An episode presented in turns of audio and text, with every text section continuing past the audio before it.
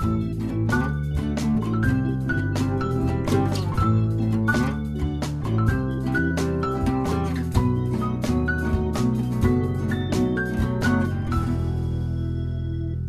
a todas y a todos, sean muy bienvenidos al capítulo número 39 de Cátedras Paralelas, donde me acompaña un invitado que vuelve por segunda vez al podcast.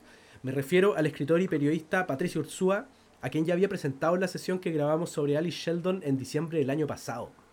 Desde entonces, además de sus otras dos novelas publicadas, eh, el Pato suma un nuevo libro en su haber, que es una novela para niños, niñas y adolescentes titulada Niña Calavera, cuya contraportada menciona el hallazgo de una piedra perteneciente a otra civilización que lleva a Filipa, la protagonista, a un lugar tenebroso, el mundo de los muertos. Lo que me lleva a pensar, Pato, que esta novela a lo mejor eh, guarda alguna relación con el tema que vamos a conversar hoy, ¿o no? Hola, eh, sí. hola, perdón, ¿cómo estáis? ¿Cómo, cómo estado, Pato? Hola, hola, hola, muy bien, muy bien, muchas gracias. Eh, eh ¿Sabéis que sí? de hecho, mm, eh, una de las cosas que, leí mientras estaba escribiendo Niña Calavera fue El infierno de Dante, que, es lo que vamos a comentar eh, ahora. Y mm, ¿sabéis qué? O sea, bueno, el infierno de Dante es muchas cosas, es, es, muchas cosas al mismo tiempo. Pero, pero ¿sabéis qué? Eh, me robé un par de detalles así, sobre todo como... Me robé dos detalles muy específicos. maravilloso. Eh, eh, uno era, hay una escena, hay una escena de Dante y Virgilio cuando van caminando por un lugar particularmente fiero del, del infierno que se llama Malevolgie. Las malas bolsas. Las malas bolsas. Y... El octavo círculo el octavo, no, nunca me podía aprender como la, la, la, cartografía entera, así como el... Puta, yo, yo, soy arquitecto, así que me la estudié. Ah, mira, oh, interesante, ya. Sí, es que, no, tenemos que, entrar ahí. Sí, sí, pero dale tú, dale, sigue con las malas bolsas. Entonces, hay una parte, hay una parte en la que, en la que uno de estos, eh, qué sé yo, almas, almas condenadas y demonios y qué sé yo, le dice, le dice a, apunta a Dante y le dice como, pero tus pies eh, dejan huellas en el suelo. Ah, tú, no, tú no pertenecías aquí, ¿cachai? Y es un detalle que, a mí me pareció súper super bueno, en el fondo, eh, porque claro, Dante está vivo, en el fondo. Sí. Y, es como un turista, ¿no? del infierno. Y, y, y, los otros aparentemente tienen cierto como nivel incorpóreo, que nunca está muy bien explicado, ¿no? Pero, da lo mismo. Pero, creo que una de las eh, brillantes también de no explicarlo demasiado. Exacto, exacto. Eh, como siempre, como siempre, como yo creo que los dos compartimos esa máxima así como de no explicar demasiado las cosas. ¿Para qué? Lo justo. Claro. Entonces ya dijiste que un loco deja pisadas y el otro no, que es Virgilio. Y ahí uno dice como, ah, entonces... Y hay un, hay un momento en Niña Calavera que efectivamente hay un cruce al mundo de los muertos y... Y, y Filipa eh, se encuentra con, con Sebastián, que es, un, que es un niño que es como que está medio, a medio camino entre este mundo y el otro y él como que primero le pregunta cuándo murió. Y ella le dice, ah. e-, ella le dice, yo no estoy muerta, yo no estoy muerta, yo como que llegué acá por accidente. Y, y ahí él le mira los pies y le dice, ah, pero tus pies como que mueven las piedras y dejan, dejan pisar. Ah, y ese también está, el, el de mueven las piedras también está en, en infierno. Sí, pues por eso, es como, me lo robé, me lo robé. y hay otra, hay otra parte, hay otra parte del, del, infierno en que también hay unas almas atormentadas que, que en el fondo quedaron petrificadas y se convirtieron en una especie de árboles o de, o de túmulos. los suicidas, ¿o no? Los suicidas. Que son los, que, son los que se les quiebran las ramas. Claro, y yo también en el, en el, en el, en el mundo de los muertos de Niña Calavera, eh, también hay una parte donde no brilla la luz en el fondo, que obviamente, digamos, es un libro para niños, ¿no? Eh, por mucho que tenga el mundo de los muertos y todo, como que no quería entrar en los detalles como tan... gráficos. Claro, entonces, pero sí hay, un, hay una parte del, mundo de los muertos donde no brilla tanto la luz que donde las almas ya eh, se alejaron tanto de la luz que, que, se quedaron petrificadas en el fondo. Y, como que, y, de hecho, Filipa dice algo que también, me, me, que si uno se lo va a robar, tenés que robártelo entero, eh, Muy bien. Filipa, Filipa dice como, pero ¿qué árboles más raros? ¿Qué son estos árboles? Y Sebastián le dice, no son árboles, son almas que se quedaron petrificadas. Oh. Eh, eh, bien ahí, bien ahí. No, porque, bien, porque acá, acá hay de... de inscribir tu novela para niños, niñas y adolescentes en una, en una tradición, en una tradición milenaria. En una tradición que, claro, en una tradición que, claro, ya, ya tiene sus buenos siglos, ¿no? Sí, sí, sí. Maravilloso, pues, ¿sí? ¿Tú habías leído antes eh, la Divina Comedia? O sea, más allá de tener como una... Nunca. no, no, para mí esto fue un... coordenada o algo así, ¿no?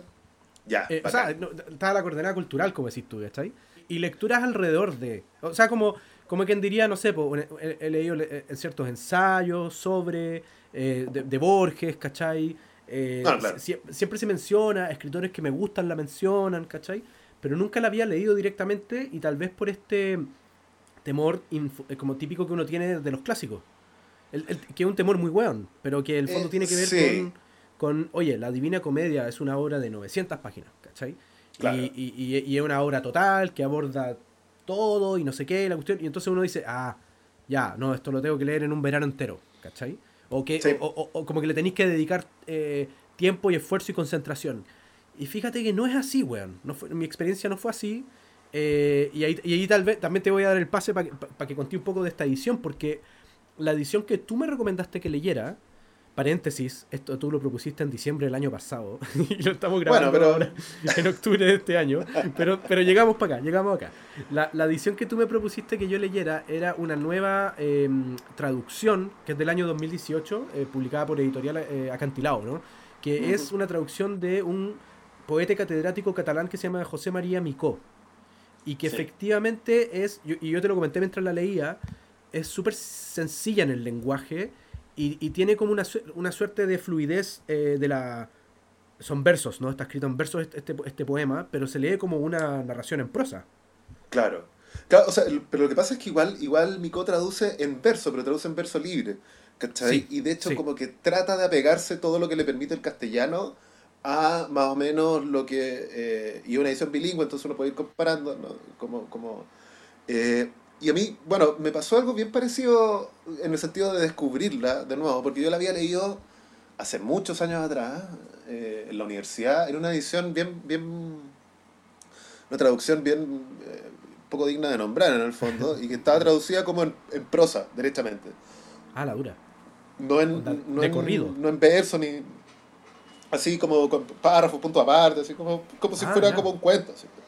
ya, perfecto. Entonces como que uno se forma una idea, pero como que ese tipo de traducción igual no te, no te da, no te transmite como la grandeza de la obra de, de, manera, de la manera que la hace esta, la traducción de, de José María Micó, ¿cachai? Que es como... O sea, para empezar tiene como un ensayo súper sesudo y aparte que Micó también de alguna manera cayó en las redes de la, de la, de la Divina Comedia y, y como que se obsesionó para toda la vida, en el fondo, con, esto. Eh, de, hecho, yo eh, le, magnífico. además, además de lo que tú hiciste, el ensayo que, que, viene obviamente al principio del libro, eh, igual me vi en YouTube están las conferencias del loco sobre, sobre el mm. libro. Son, como tres conferencias, de una hora cada una. Y mm, están súper buenas. Pues, ¿no? Entonces el tipo cacha demasiado del libro, que todo esto, no sé si lo mencionamos como la Divina Comedia, cuando en realidad, y de hecho es el título de la traducción de Miko, que el, el original es comedia, a Comedia, sí. Sí, divina es un, es un, es un, ¿cómo se llama? Es un adjetivo que le colgaron después, digamos, ¿no? Como, sí, bocacho. Como bocacho, como para... Como para como para, qué sé yo, ensalzarla, así como para decir que era... O sea, qué bueno que, que, fue la Divina Comedia y no otra cosa menos afortunada, así como, no sé, pues imagínate que estuviéramos hablando de la grandiosa comedia, no, sería lo mismo, ¿cachai? La, la gran comedia. La, tremenda, la danza comedia, ¿cachai? Claro. Eh, no, pero, pero, creo que de hecho Divina Comedia es un, un bonito título. Sí, es, es bonito título. Pero, pero claro, el, el original sencillamente se llamaba Comedia y, y claro, bueno, Miko aprendió italiano para poder leer la Divina Comedia en su momento, en su adolescencia, así, ¿cachai? En su juventud. Entonces, como, vaya, ¿cachai? O sea, como que ¿Tú es uno de los proyectos de su vida. Sí. No, no, no, no, no, yo, yo, yo alguna vez tuve, lo vi en una conferencia, también, ah, así como pero después yo creo que empecé a leer eh, tanto sobre él como sobre la, sobre la comedia. Eh, y, y te, te, tengo que haber pelado tanto el cable que tú como que te quedaste con la impresión de que lo conocía. sí, me quedé con esa idea. sí, que, heavy, porque de hecho no hablamos de este tema hace meses, de, sobre este tema en particular. Y claro, yo me había quedado con la impresión de que o lo habíais entrevistado, alguna, como que alguna relación teníais con él porque efectivamente habláis con mucha con mucho conocimiento de él, ¿cachai? No, no, yo solo he leído, o sea, como que he leído sobre él y como que, bueno, él también es, poeta eh, y tiene un proyecto como de, música también. O sea, como ah, que en el fondo yo como que me como que lo reporté, pero en realidad nunca lo he visto en, mi vida, digamos. Ah, eh, Sí. Bueno, Perfecto. y la cuestión es que... Mm, pero yo había, había leído la comedia para tener una idea así como, más o menos claro, como como este acercamiento reverente del que hablabas tú a los clásicos, ¿no? Es como, como oye, bueno, es como los libros que hay que leer, con mayúsculas, esos libros que te dan lata de leer, porque o entre, o entre que los leí obligados por, por el colegio y, y le termináis agarrando tirria, o bien le tenéis demasiado respeto. Entonces, es como... Y puede ser cualquier cosa, puede ser el Quijote, puede ser, no sé, la broma infinita, ¿cachai? Pero, pero esos libros que como que tienen una, un halo tan eh, de importancia, ¿no? Que es como que, chucha, bueno, no sé, a lo mejor. Y, y, como que tengo que pensar, ah, tengo que pensar. Claro, claro, claro. Te exige un esfuerzo. Claro. O eso pareciera, o eso pareciera. Y, y, y, no lo voy a disfrutar. Que, que, que es lo, que es lo, o sea, lo, lo, primordial a la hora de leer un libro, que es como, si no hay placer de por medio, pues, está bien, sáltatelo, ¿no? Como nadie te va a obligar. Sí. Eh, y, y la cuestión es que, claro, con con los años yo como que siempre dije, sé que debería leer la Divina Comedia como con, en, una traducción un poco más más, más mejor. claro. Eh, eh, que sea que, que, que, le haga más justicia porque yo tengo tenía esta idea de, que la había leído en una, edición muy mala hasta que eh, viendo una charla de o sea editando una entrevista que alguien más le hizo a Mico eh, dije como, oh, qué buena, me lo voy a comprar. Y la empecé a leer y fue así como, es una maravilla. Así.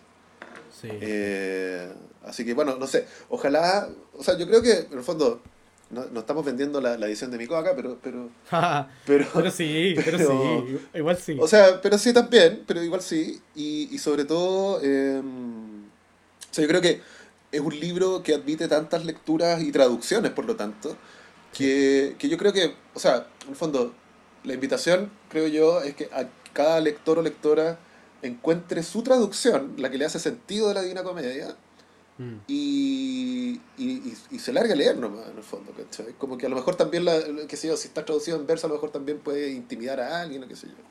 Sí, yo no he leído otras eh, ediciones o traducciones, pero tengo entendido que hay, hay algunas traducciones que se han inspirado eh, así como a, la volada de, de, hacer rimar los tercetos y qué sé yo, como mm. tratar de darle poesía.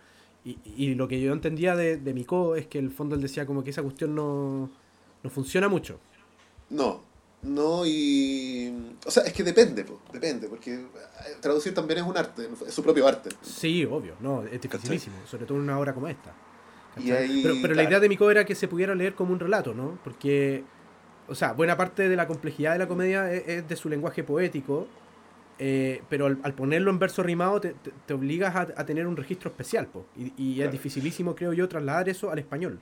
Pero, pero ojo que también Dante escribió la comedia eh, en, en, en, italiano, ¿cachai? O sea, de hecho... Sí, toscano. Por eso, por eso claro, bueno, por eso, por eso es, eh, es como tan motivo de orgullo nacional, digamos, es precisamente Dante una de las cosas que hizo fue como eh, alejarse o huir derechamente de la, de la, de la lengua culta de, de aquel momento. Eh, y, y, escribir así como en, eh, como en, la, como en, la, en, la, en, la, en, la, lengua de la gente común y corriente, ¿cachai? lenguaje, lenguaje vulgar, como le, le menciona Mico. Mm. Y por eso es uno de los textos fundamentales como de la cultura italiana, en el fondo. Y, de ahí para arriba, digamos. Es que de hecho lo, lo, que, lo que leía era que era una de las bases del lenguaje italiano, así, derechamente. Mm. Es así, es así totalmente. Sí. Oye, entremos en, en, materia, en, en, asuntos infernales. entremos en asuntos infernales. Yo no sé cómo no sé cómo abordar esto porque es muy grande, pero Onda, eh, podríamos abordarlo círculo por círculo o, podríamos abordarlo por imágenes que nos llevaron así como que nos causaron impacto, pero tal vez la mejor manera de entrar es simplemente por el principio principio que es el momento en que eh, que, el principio es bellísimo, ¿no? Cuando, Con este primer canto que dice, a mitad del camino de la vía me hallé perdido en una selva oscura porque me extravié del buen camino.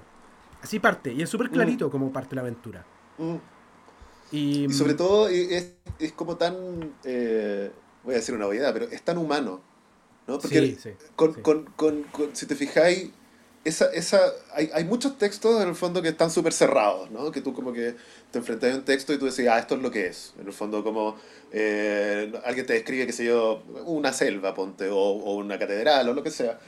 Y como que no hay muchas maneras de leerlo más que lo que es, ¿no? Como lo que te está contando. Pero él es, en esa sencillez de ese inicio hay tanto significado como mm. posible, ¿cachai? Es casi como yo siempre, yo siempre comparo las cosas que se pueden interpretar demasiado como, lo, como el test de Rorschach. ¿Cachai? Porque en el fondo lo que hay ahí es una mancha nomás. Y tú veis como, ah, qué sé yo, ya una cara o, lo que sea que veáis en el test de Rorschach. Eh, y en este texto tú podís, en esa entrada, tú decís como, ¿de qué está hablando? ¿Está hablando literalmente de que se internó en un bosque oscuro? ¿O en realidad eh, está sugiriendo más que contarte como el cuento de Caperucita Roja, ¿cachai?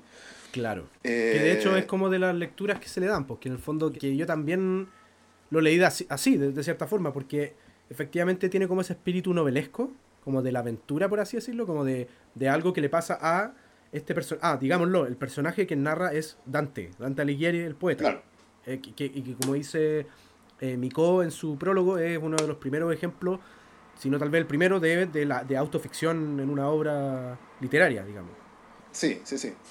Sí, y, y, entonces, eh, la, tiene, tiene, de base tiene estas dos lecturas que tú decís, ¿no? Tiene la lectura como literal, de la narración, y también tiene esta lectura que pronto se torna muy patente, que es la lectura alegórica. Sí, y, y pero si te fijáis, eh, es súper rápido cómo se desbarranca en el fondo de, de, lo que podría ser como una escena muy cotidiana, ¿no? Como alguien que se pierde en el bosque, ya, bueno, todos los días pasa. Y bueno, no sé, en, en, en, el, en, el, siglo XIV la gente que se perdía en el bosque no la contaba, pero bueno. Eh, pero, pero, pero, pero la cuestión es que eh, eh, rápidamente empiezan a aparecer estas fieras y, y empieza como a a, dar, como, hay algo como, como tan llano y tan perturbador al mismo tiempo eh, y tan sugerente, ¿no? Eh, que es como... Em, eh, es difícil, en el fondo, como pensando en el oficio de escribir, como lograr esos cambios, como, como, como llevarte de un lugar a otro como, como en un par de versos o en un par de líneas o, lo, que sea. Eh, como que, bueno, obviamente han pasado sus buenos siglos, entonces como que ya hay técnicas y técnicas para hacer eso, desde la tipografía, la puntuación, el ritmo de la oración, qué sé yo, qué sé En fin, pero, pero hacerlo así como de manera tan casual y tan continua y de repente como que ya y te parece de lo más normal que de repente un tipo que se pierde en el bosque llega como a la puerta del infierno y es como, wow, wow, wow, wow, espérate, espérate, espérate, me salté algo, ¿cachai? Claro, como, ah, ah, hasta una novela fantástica. Claro, sí, sobre todo porque lo, que decís de autoficción, que, que, efectivamente es uno de los argumentos de, de, de, Miko, eh, claro, porque lo que te conecta con la autoficción como la conocemos hoy día es la primera persona y el uso del, del lenguaje nativo, ¿no? Porque es una opción clara, ¿no? Pero en estricto rigor es como más que una autoficción como los escritores de Ñuñoa que hablan de lo que pasa con un escritor de Ñuñoa.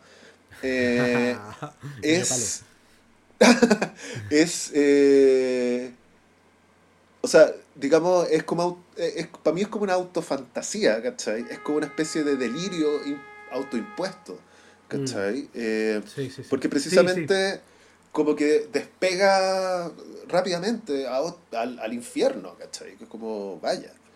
Sí, sí. Es que ahí estáis dándole otra lectura también, que es, que es por ejemplo, a, ambos nos gusta Kurt Vonnegut. Mm. Y, y- y su novela más conocida, Matadero 5, es una novela de ciencia ficción donde uno entiende, porque hay un prólogo ¿no? que te lo explica, que es algo que de alguna manera le sucedió al, al narrador, pero que en el fondo lo, lo- lo expresa en este personaje Billy Pilgrim. Una- un encuentro con extraterrestres y el loco queda como a la deriva del tiempo, etcétera. Pero también esa novela se puede leer como si fuera eh, el estrés postraumático de un soldado en la Segunda Guerra. Y entonces esa experiencia de Totalmente, ciencia totalmente. ficción Eh, tiene una lectura que tiene que ver con el delirio personal de, de su autor. mm.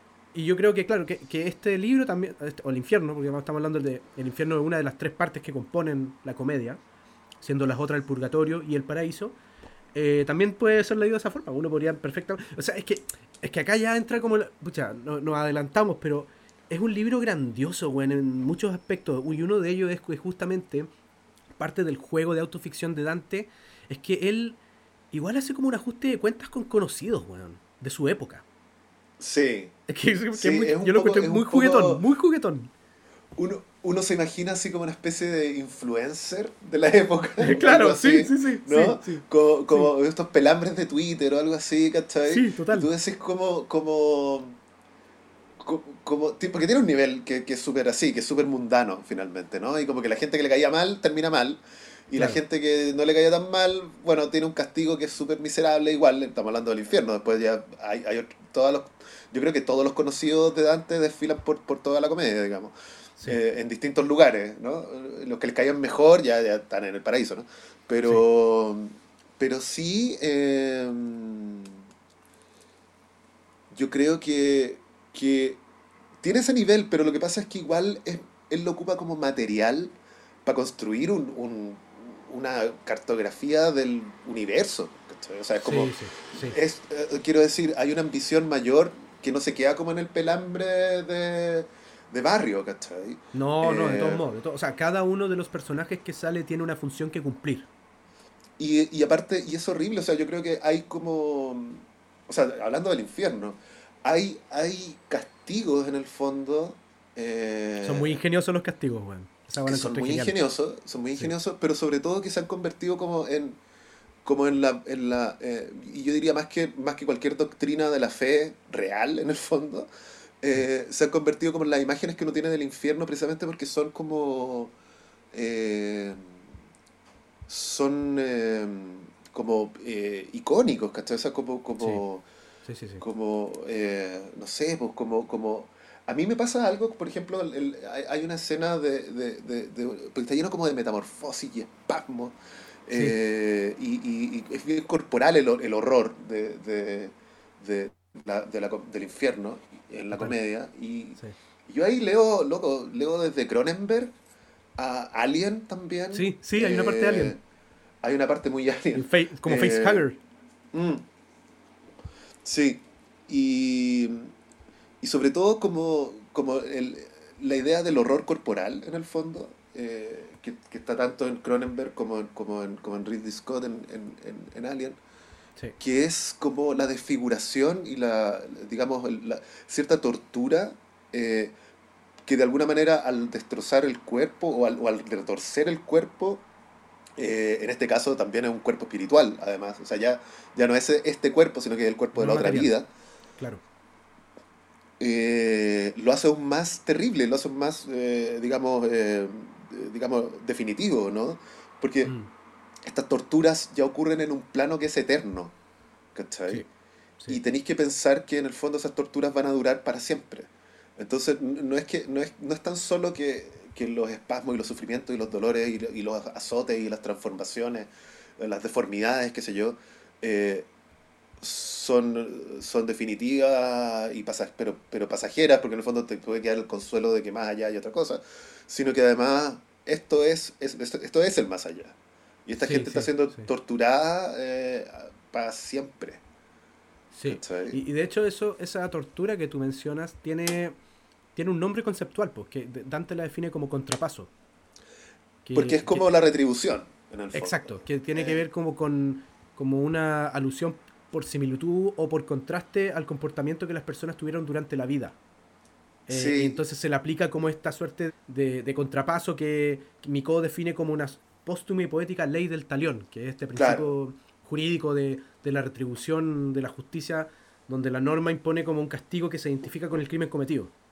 Exacto, exacto. Y, y, y, de hecho es como el reverso, en el fondo. Lo que, y ahí hay imágenes hermosas, o sea, digo hermosas, son horrorosas, pero hermosas en este sentido que nos gusta a nosotros de que, por ejemplo, no sé, pues uno es este, este compadre eh, Bertrand de Born, que es un loco que tiene como la cabeza tomada por los pelos, como un farol. claro. claro espectacular así, lo encontré demasiado genial, weón. Eh, y se me olvidó cuál era. O sea, todos los castigos. Que creo que él, en vida había desunido a personas muy unidas. Ese era como su, su pecado. Y era, y, era, y era, como. Y por lo tanto su cabeza terminó separada de su cuerpo. Exactamente. exactamente. Eh, yo creo que ahí también, ah, bueno, hay varias cosas ahí, pero, pero, pero eh, en cuanto a cultura pop, que, que, de alguna manera es heredera de la Divina Comedia, quizás sin saberlo, eh, yo leo mucho de la moral, ponte tú, de la dimensión desconocida o, de, o, de, o del eh. relato de terror, digamos, como más pulp. Sí, sí, sí. Que en el fondo hay... Con, esta cosa fabulesca. Y, y, hay, y, tiene, y tiene algo de moral, en el fondo. Hay, hay una moral que es como de de, de, de, cobrar una cuenta, y, ¿cachai? Como lo que, lo que hiciste mal te va, va a terminar como dándose vuelta en tu contra, ¿cachai? Claro. Eh, desde los cuentos de la cripta hasta, qué sé yo, Galería Nocturna, ¿cachai? Y qué sé yo, no sé, como la moral, cierta moral como eh, de, de, retribución absoluta, en el fondo, y macabra. Eh, no sé, hay una transgresión en el fondo de parte del, del castigado o de la castigada que se retribuye de la manera más... Eh, que le resulte más dolorosa. Yo creo que, yo creo que ahí, hay, en el fondo, precisamente porque eh, el castigo tiene una simetría con, con, la, con la falta. Eh, y yo creo que hay, es, es, brillante el recurso porque uno tiene que pensar así como, como castigador en el fondo. Si tú fueras el castigador de alguien y tú quieres enseñarle una lección definitiva, o, no sé, o condenarlo definitivamente, o qué sé yo. Así como, ¿cuál es el peor castigo para esta persona? Y, y, y si lo pensáis, si lo pensáis, si tú fuerais Dios en el fondo, eh, si lo pensáis, es como la el único castigo que le va a hacer sentido a esta persona es el castigo que más se parezca a la falta. Porque la única manera de mm. entender que, que, lo que, que lo que o sea, estoy pensando en una moral que, quiero decir, no estoy a favor del castigo, por favor. No, no, pero entiendo, lo, que decíamos de la ley del talión, ¿no? Que es como casi que el ojo por ojo. Exacto, exacto. Oye, a todo esto ya, pero espérate, me interesó esto que dijiste que yo, que tú... Ah, ¿cómo? No, es que, es que me quería... Sorry, que se me vino a la cabeza, esto va a ser medio disperso, pero está bien, así somos nosotros. Eh, se me vino a la cabeza cuando mencionaste la relación de este libro con la cultura pop que cacha que el fin de semana fui a ver al cine, porque había como un festival de anime en el Cine Hoyts, y dieron la, la cuarta eh, y último capítulo del Rebuild de Evangelion. Ya, sí. Y lo fui a ver en pantalla grande con unos amigos, ¿cachai? Y era la segunda vez que lo veía, pero ahora la primera vez que lo veía en el cine. Y, y, creo que hoy por hoy em, como que se, se ha manoseado mucho, eh, sobre todo en Twitter y espacios así, el concepto de imágenes dantescas. Claro. Pero yo creo que, por ejemplo, en esa película hay imágenes dantescas, ¿cachai? Como que hay, hay, un, hay un torbellino de almas. Eh, la, típica, la clásica imagen de Lilith con las lanzas enterradas, ¿cachai? Eh, es súper dantesca. Como que era como, oh, este loco está citando el infierno. Sí, o sea, de hecho, no sé si te acordáis, pero en, la serie y en la tercera película sale el, el dogma terminal en el fondo donde está Lilith.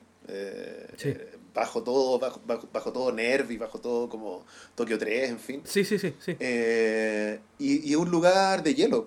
Es un lugar. Sí, sí, sí. Igual, igual que el, lago Cósito en el punto más profundo del infierno. Que donde está, donde está este, el, el, Lucifer gigante hundido, digamos, de, de, la cintura para abajo, solo muestra el torso para arriba, con sus tres cabezas y con sus alas que bate, eh, hiela y congela el lago. Claro. Y es súper es super heavy porque en el fondo es, el, digamos, iconográficamente, eh, en términos medievales, uno, uno piensa en el infierno como este lugar ardiente, ¿no? Que lo es. Sí, sí, sí, sí. sí. Lo es en un principio. Pero de ahí al final, el, el, digamos, el, último, el último nivel del pozo del infierno, eh, que es lo más profundo, eh, está congelado. Y está congelado precisamente porque es el lugar más alejado de, de la gracia divina, en el fondo. Ahí no brilla la luz de, de, de, la creación, en el fondo, ¿cachai? Del creador. Eh, y de hecho, es, es, muy. O sea, la imagen es terrible y es hermosa como todo el infierno. Mm. Eh, y también, o sea, te hace entender en el fondo, y aquí te quería, te quería eh, preguntar lo, de tu lectura como arquitecto, porque yo, yo como leo este cono del infierno, porque es como una especie como de, espiral descendente, ¿no? Eh, yo leo eso como el cráter que dejó Satanás cuando, cuando cayó del cielo. Sí, sí, De, hecho, de hecho lo es, O sea, eso, creo que lo dicen en, una parte. Como que su propia caída excavó este pozo, ¿cachai? Como una especie de chuquicamata infernal. Sí, está bueno. De hecho, de hecho, así es representado. Si tú, porque hay mucha iconografía a través de los siglos de, este libro. Una, tú las puedes googlear y las veí. Y, la más clásica de esas es justamente lo que acabáis de decir, como, como, como si tú Chuquicamata lo pudierais ver desde afuera. Y entonces veis como el cono, ¿no?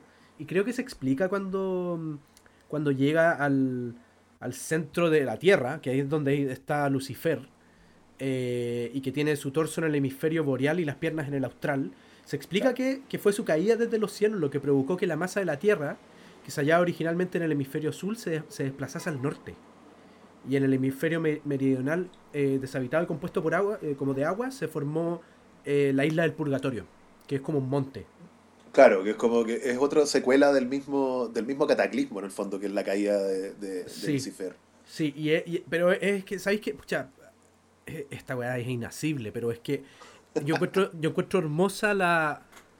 No quiero usar la palabra perfección, pero se acerca a eso de, su estructura, de su estructura como esta cuestión de, eh, de los, del terceto que, él inventó, como una forma de verso para poder expresar eh, su, poema épico. Tiene súper controlado la extensión, ¿cachai? Como el tema de, mm, de las 33 sílabas por estrofa, el tema de, los cantos, de la cantidad de los cantos, que es como un prólogo, 33 cantos del infierno, 33 cantos del purgatorio, 33 el paraíso. Eso lo encuentro hermoso, que tiene que ver como con la, estructura de la forma, nuestra estructura tripartita. Pero además encuentro bellísimo que si tú te acercas a la arquitectura que él plantea, eh, también tiene, tiene su, su perfección cerrada, por así decirlo. Que él, usando esta lectura de, em, del número 3 y, sus múltiplos, compone el infierno, el purgatorio y el paraíso. Y entonces, eh, como en esta sugestión de las imágenes, que como decíamos antes, no es explícita, pero tampoco es vaga. Está como en un punto medio muy hermoso para el lector, ¿no? Porque te hace imaginar la cuestión. Y después igual si hay colgando con la imagen, podéis buscar en internet y hay pinturas conocidísimas de, de, esta arquitectura, pero pero claro, como que a mí me queda, como que yo lo leía y, me queda súper claro el, este pozo profundísimo que era el infierno, ¿no? Y que iba penetrando como en forma de cono invertido hasta el centro de la Tierra. ¿Cachai? Mm. Y, y vais bajando, como tú, tú bien lo mencionaste, escalonadamente por este churquicamate infernal a, los, en los círculos del infierno. Y luego heavy que en el fondo eh, existen varios círculos, ¿no? Pero en los dos últimos él hace también unas subcategorías. Porque de hecho el octavo círculo está compuesto por 10 bolsas, ¿no? Hay las malas bolsas, ¿cachai? Que vendrían siendo como, como unas, como fosas. No sé, sí, sí, exactamente, ¿cachai? Sí, y donde, o sea, es, chistoso, o sea, es quiero decir es chistoso, eh, es, es, maravilloso como Dante encuentra como maneras de expandir su propio recurso, ¿cachai? Como, como decir, como... Que es como una especie de fractal, si lo pensáis. Sí, Porque sí, es como que dentro de este escalón hay otros escalones.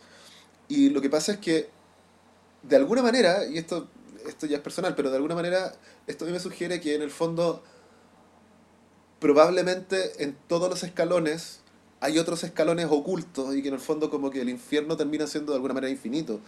Porque, porque cada tiene otros estratos y cada, y cada uno de estos tiene a su vez sus propias grietas que abren otras grietas, ¿cachai? Eh, y, y porque claro, tenéis que pensar en el fondo que todas las generaciones de la humanidad tienen que estar contenidas eh, más o menos en los tres lugares en el fondo. Y, que, y que de alguna manera tienen que sugerir el infinito también, ¿cachai? Eh, Para mí, en el fondo, eh, en mi lectura, eh, las malas bolsas son como el lugar en el que Dante y Virgilio como que tropiezan efectivamente con uno de estos como subniveles o algo así, pero que de alguna manera pueden ser infinitos también. y... Y sabéis que las malas bolsas, me acuerdo que, que pasan eh, porque me, da la impresión que justamente por esta subcategoría de las malas bolsas que se abre, el, poema se abre, el espacio se abre, mm. le dedica casi la misma cantidad de tiempo al octavo y al noveno círculo que al resto de los círculos. ¿Cachai? Como de espacio, perdón. De, espacio literario. Y, y acá hay, hay, hay, pecadores magníficos, por decirlo de alguna manera, así como también hay monstruos magníficos, ¿cachai? Sí. Eh, de hecho, yo que, cuando, cuando en el, creo que en el noveno círculo, cuando aparecen los gigantes, Sí. Yo quedé así como, weón, wow, así como la, media volada, loco, así como que este weón, que en cada círculo se va superando en sus imágenes de, que plantea, ¿cachai? Sí, porque, o sea, es que eh, lo, lo, a ver, es súper... Es, es súper em, revelador darte cuenta de que para ese momento, 1300 y algo, ¿cachai? Eh, y, yo te diría, claro, como que los antecedentes ya vienen eh, como en el siglo anterior, en el siglo XIII, ¿cachai? Eh, tú como que la imaginación eh, medieval, en el fondo,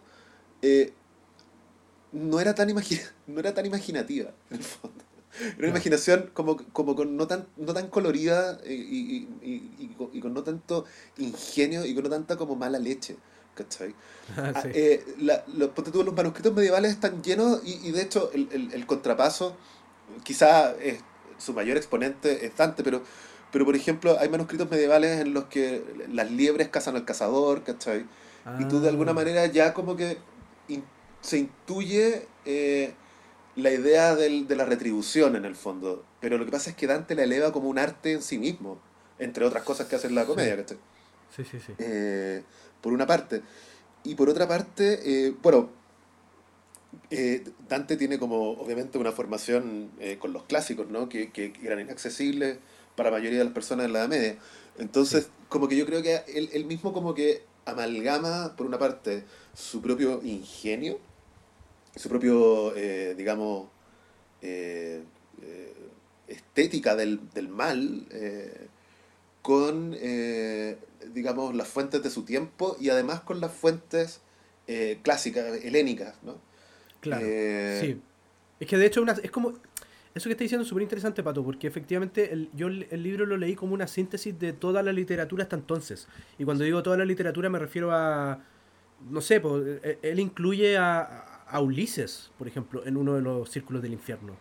No, claro, o sea, lo acompaña Virgilio, ¿cachai? Que es como... Exacto, su guía, su guía en el infierno es Virgilio, que de hecho él estaba atrapado en el purgat en el No, en, el limbo. Virgilio estaba atrapado en el limbo porque el limbo donde había, eh, está en el espacio, digamos, antes de entrar al infierno, donde están como toda la... como los virtuosos que existieron antes de Cristo. Claro, los, que no conocieron la verdadera fe. Exactamente, exactamente. Entonces, Virgilio, que es su primer guía, que lo salva de estas, bestias, de estas tres bestias que se le cruzan en el camino, bueno, como que creo que ni siquiera es gratuito que, elija Virgilio de guía, ¿cachai? Porque él era no, no, para nada, básicamente su ídolo. Es como el título de comedia tenía que ver justamente con que frente a la alta tragedia, que es como Virgilio llama a su Eneida, Dante ofrece una especie de canto más rústico, no más vulgar. Pero, pero, también, pero también es un guiño, ¿cachai? También es, Es, como, es, decir, es decir de sí mismo, ¿no? Yo voy a ser el, voy a ser el más grande, voy a ser el primer clásico entre los vulgares. que, de hecho, que de hecho en un momento también en, en, creo que también en el limbo, antes de pasar al infierno, él, mismo lo dice, como que se encuentra, está con Virgilio y se encuentra con Homero, con Horacio, con Ovidio y Lucano. Y dice, y así entre, entre tanto ingenio, yo fui el sexto poeta. ¿Cachai? Como que el loco, el mismo, se, sí, cara raja, que, que, que, me dio mucha risa, porque en el fondo, ya, estamos a siete siglos después y sabemos que el fondo el loco lo hizo, la logró. Pero si hoy por hoy un escritor suelo se pega ese comentario así, eh, cualquier obra, por muy grandiosa que sea, uno diría, mmm, sospechosa la weá. ¿Cachai? Claro, no, así como, no, que te vaya bien. Sí, sí, buena, claro, buena suerte, buena suerte con eso, niñito. exactamente, exactamente. Como Sí, que- sí, sí. Pero encuentro genial que el loco haya tenido esa visión, ¿cachai? Eh, y está explícito en la propuesta. Sí, sí, por cierto. eh, pero, pero también hay que saber hacerlo. O sea, no, no, no es como que no, no basta con querer encumbrarse allá, allá arriba y, y, y- y tener las ganas de hacer lo mejor posible si tu obra no es de verdad una obra maestra, ¿cachai? Eh, y, y, o sea, en el fondo, eh, eh, digamos que Dante tenía, tenía lo que los hip hoperos, lo que se llama en el hip hop, the skills to pay the bills. ¿Cachai? Como, en el fondo, como que el loco de verdad podía pagar esa apuesta. ¿Cachai? Sí, sí, sí. No, sin duda. sin- O sea, sí, Aparte se demoró como, se demoró como 10 años en escribirlo. O sea, de verdad es como... es- eh, no fue... O sea, es claramente la gran obra de su vida, ¿cachai? Sí, sí. Y de hecho, eso que mencionáis de los años que se demoró en escribirlo también es, es- es parte de. Creo que eran 15 años. 15 años que, de- que dice Miko.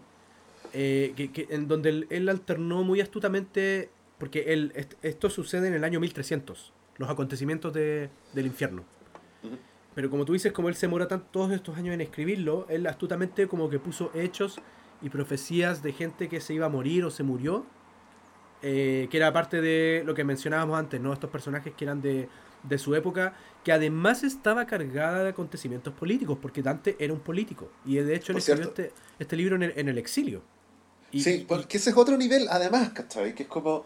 Es una obra de su tiempo, es una obra alegórica, es una obra que, que ha influenciado... Influido, perdón. eh, la cultura occidental de una manera que de hecho ni, o sea hay mucha gente que cita la Divina Comedia sin saberlo y, y- y muchos estudiosos de la Divina Comedia que no que tal vez no tienen idea de hasta dónde se ha desparramado el- el- el- el- la imaginación de Dante ¿cachai? Eh, y es bien eh, es bien tremendo que sea como una obra tan total en el fondo sí. eh, porque, claro, tiene este nivel político, tiene este nivel de pelambre, que, que, que están imbricados uno y otro, ¿no? Como, como, porque la crítica de Dante o las antipatías que sentía hacia algunos personajes también tienen que ver con su postura política, ¿no?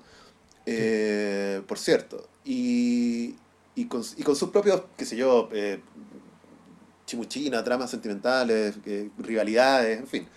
Pero... Y eso mismo además como que lo hace un texto súper humano, porque viene desde un punto de vista que es radicalmente personal.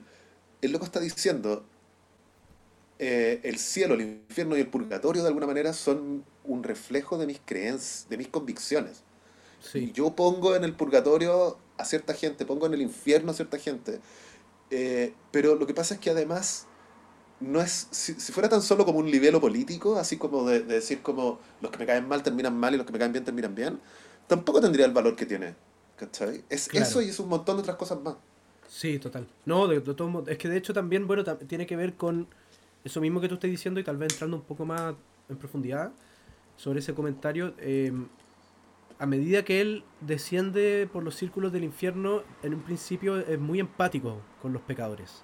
Claro. O sea, de hecho, em, no me acuerdo, creo, creo que es en el segundo círculo o en el primero, no me acuerdo cuál, cuál era el de los lujuriosos Claro.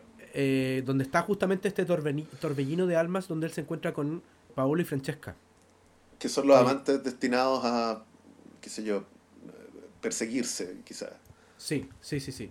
Que, que en el fondo eh, lo que yo leí era que era una historia como de su época, como de dos amantes Claro. que fueron asesinados y qué sé yo, eh, y, y que uno era Francesca da Rimini y Paolo Malatesta.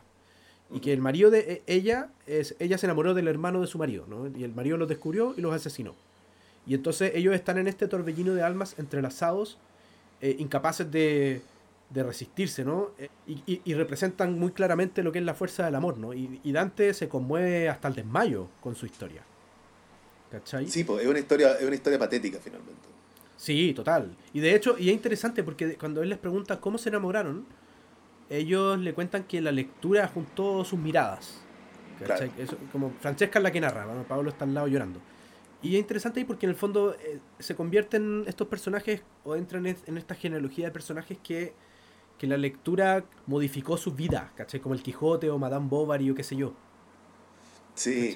Por cierto, y aparte también, o sea, en el fondo, eh, lo que decía hace un rato, que, que, que eh, la, una de las ambiciones de la Divina Comedia, que no, que no son pocas ni son chicas, es, eh, es ser algo así como, eh, como abarcar, como ser un bestiario de toda la literatura y de toda la humanidad, finalmente. Sí, sí, sí.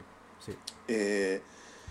y, y claro, o sea, como, como que, que, que, haya habido algo libresco en el, en el romance eh, trágico de, de, Paolo y Francesca, es como, eh, o sea, digamos, es, rizar el rizo de, de, esa, de esa referencia, ¿no? Y, de nuevo decir como, en el fondo, por mucho que haya de, de conveniente, ¿no? En, en, esta, en esta interpretación de, de, esta, de este romance eh, trágico, eh, se encontraron leyendo, mira, ¿cachai? Es como, es como o, sea, los, o sea, entre otras cosas, los libros te pueden llevar al infierno también, ¿cachai?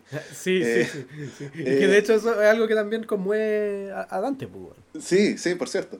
Y creo que es muy bello, porque en el fondo uno pensaría eh, que, que, no sé, pues te encontráis con un, con un alma pecadora en el infierno y el weón es como, bueno, merecido tenéis tu castigo, pero en un comienzo es súper empático.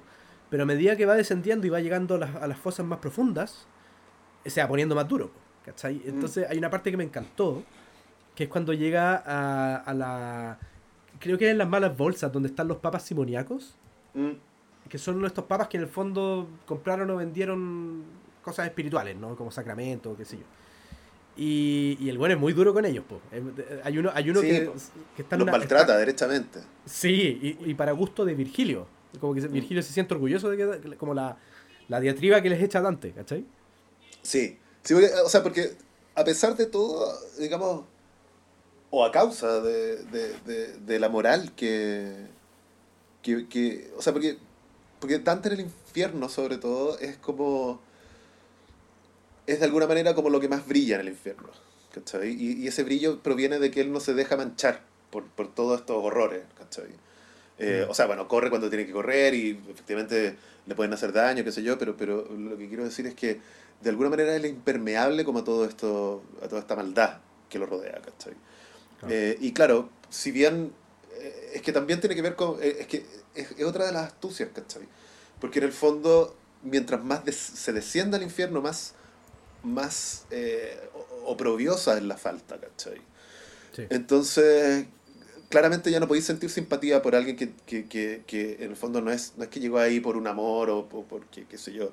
Porque ojo que que, que incluso la, la, visión la visión de, de Paolo y Francesca, que es como, es pre-romántica, pero, pero es romántica finalmente, en el sentido de que en el círculo de lo lujurioso no te encontráis con depravados de la lujuria, sino que te encontráis con esta pareja, eh, digamos, eh, eh, casi shakespeariana, digamos, ¿no? Casi, casi De, de, de, como de este amor prohibido que los condujo a la perdición, ¿cachai? Es que también, eh, es, como tú decías, es un tratado moral de su época, entonces como mm. que la forma en que divide los pecados igual es curiosa porque, porque no es lo que uno pensaría de del clásico cristianismo de los, y los siete pecados capitales o qué sé yo, sino que más bien usa como, que se basa en la ética aristotélica. Creo que en un canto se explica, ¿no? Que divide como en tres grandes grupos los pecados que son como de incontinencia, violencia y engaño. Y ahí empiezan las subdivisiones de pecados, ¿cachai? Y se guarda ciertos pecados, creo por ejemplo, no sé, la envidia, para el purgatorio.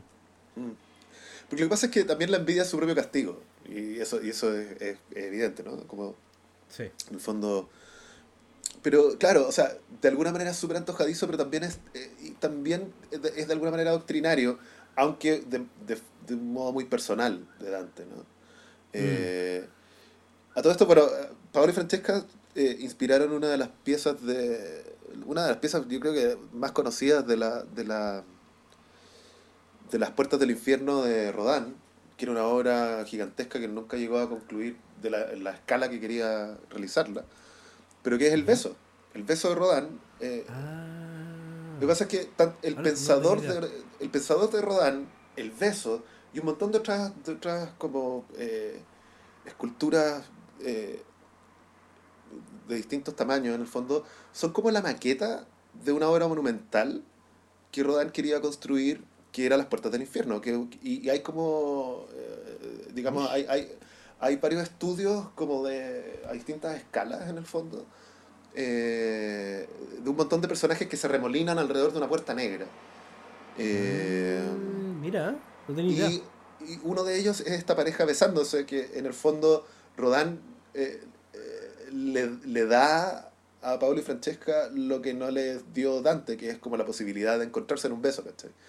Eh, aunque también como que, eh, si te fijáis en el gesto de la escultura, como que tampoco se están tocando tanto.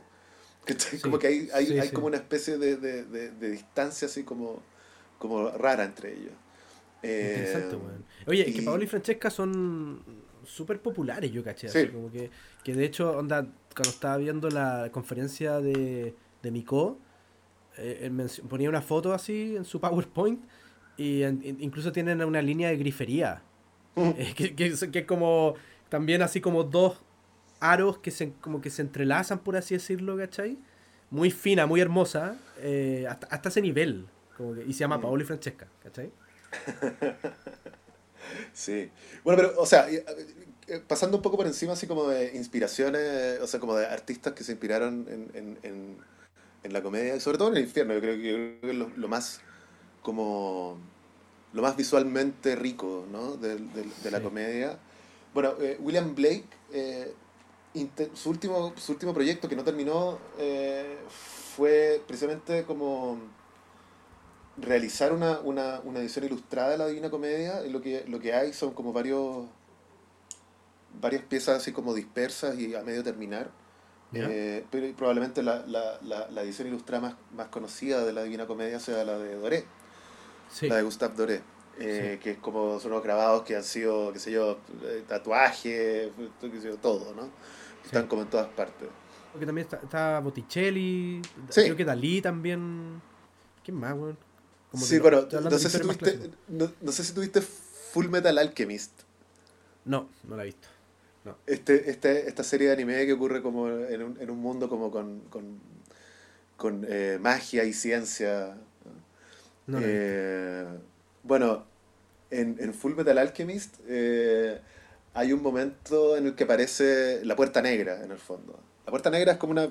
Ahí aparece en varios momentos de la serie. Es una serie bien juvenil, digamos, bien, bien para bien pa niños. aventuras, qué sé yo y también, bueno, gente que lo pasa muy mal, obvio, es un anime. Pero. Mm, y la puerta negra, eh, la puerta negra que aparece ahí es la puerta del infierno de, de Rodán. Es, es, es, es, un, es un. Tiene las mismas proporciones. Ah, eh, es, una cita visual, en el fondo, que lejanamente conecta a Full Metal Alchemist con la Divina Comedia. Buena, bueno. Es, rarísimo, es rarísimo. como, yo, no, yo no, sé si fue tan consciente la cita, o quizás seguro que sí, pero. Pero. Pero, pero demuestra lo que hablamos antes, porque en el fondo, como que es, es una obra que atraviesa transversalmente mm. Desde, desde lo más clásico hasta lo más pop. está, está, la, iconografía está metida. Claro, y tal vez como, como de, de, de un lado a otro, dando unos rebotes insospechados. O sea, claro, quizás eh, eh, qué sé yo, cuando, cuando, cuando para Full Metal Alchemist diseñaron la, la, la, puerta negra, que es una puerta como al otro mundo, eh, a lo mejor estaban citando a Rodán sin saber que Rodán estaba citando a Dante, ¿cachai? ah, sí. Como, que pasa mucho. ¿Cachai?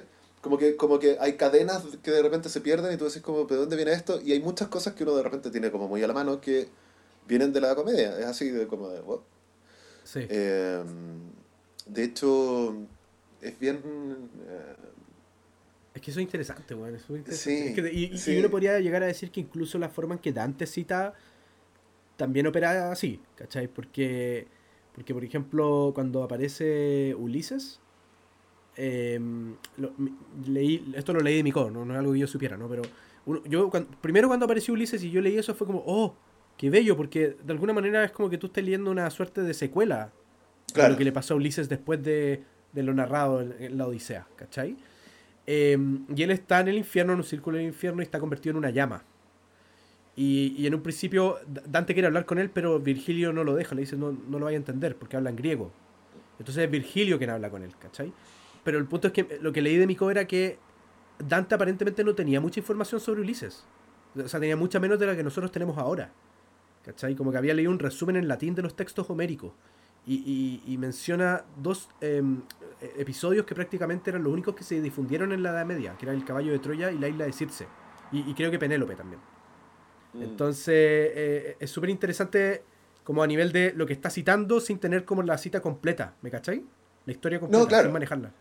Claro, o sea, porque efectivamente Homero, o sea, como institución, Homero era como, estaba súper instalado, digamos, para la Edad Media, pero sí claro, el nivel de rescate de los textos o de difusión de los textos que, que, existe hoy en día es como, no, o sea, eh, el acceso eh, y, y, también el nivel de, de, reconstrucción de, de, la Ilíada y la Odisea han avanzado desde, desde, desde, el siglo XIV. Entonces, claro, claro. A todo eso, tú, tenés como... Ah, perdona. Que te iba a preguntar eh, cuál era tu pecador o tu momento así favorito. Era exactamente lo que te iba a preguntar. ¿La dura? Buena, buena. Era, exactamente lo que te iba a preguntar, si tenías como algún pecador o pecadora favorito o, o una escena.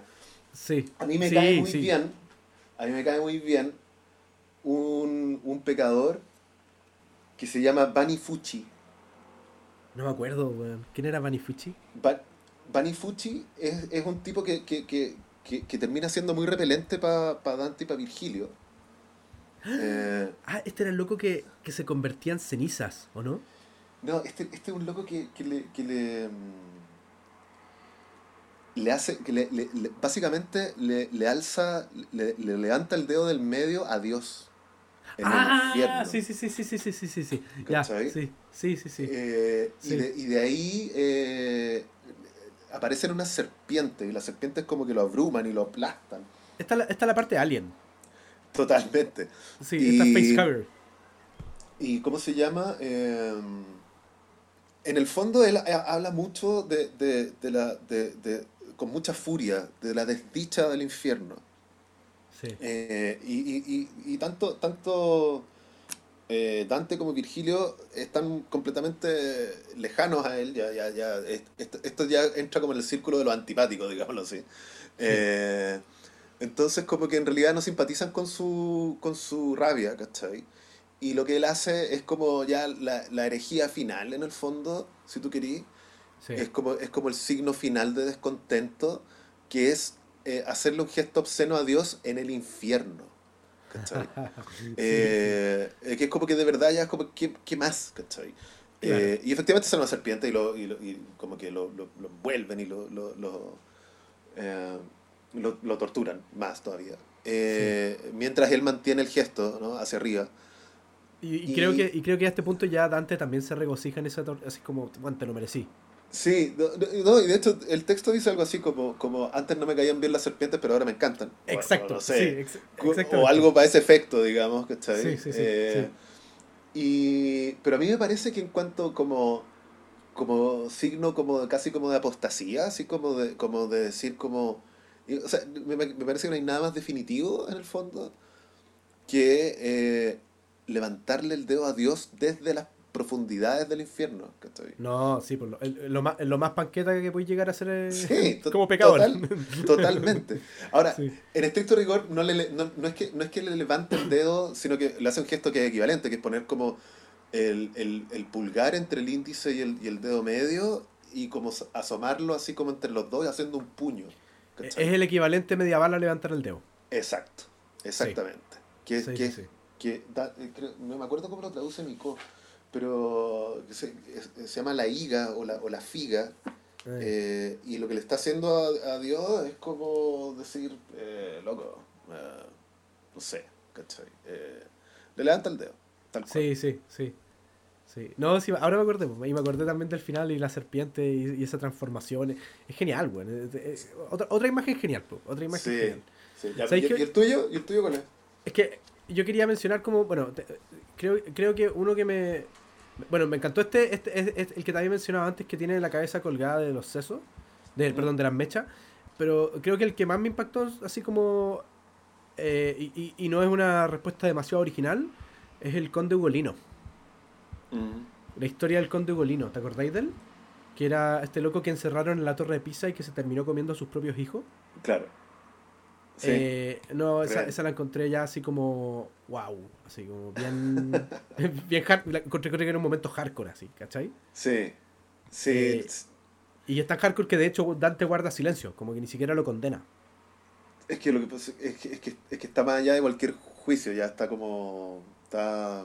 No sé, está. Eh, digamos. Eh, su historia es demasiado tremenda, ¿no? Como que no, no tení. O sea, yo creo que Dante, en el fondo, al, narrarla ya lo comentó.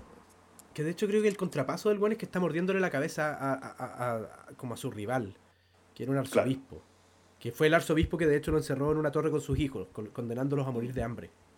Sí, no, tremendo. como, o sea, lo, que pasa, lo, que pasa, es que es, como. y, y, no solo, es como también es como está narrado, o sea, o digamos como está cantado. Pero aparte, es que te tenés que imaginar a, como a alguien mordiéndole la cabeza a alguien.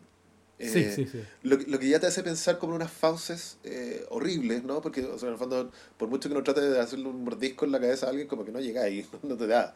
Eh, claro. Entonces ya te tenés que imaginar como una especie de, de, como de deformidad, así tipo como como ese video de FX Twin, eh, Come to Daddy, como una cara que se ah. deforma como en, como en una en una fauce gigantesca, ¿cachai?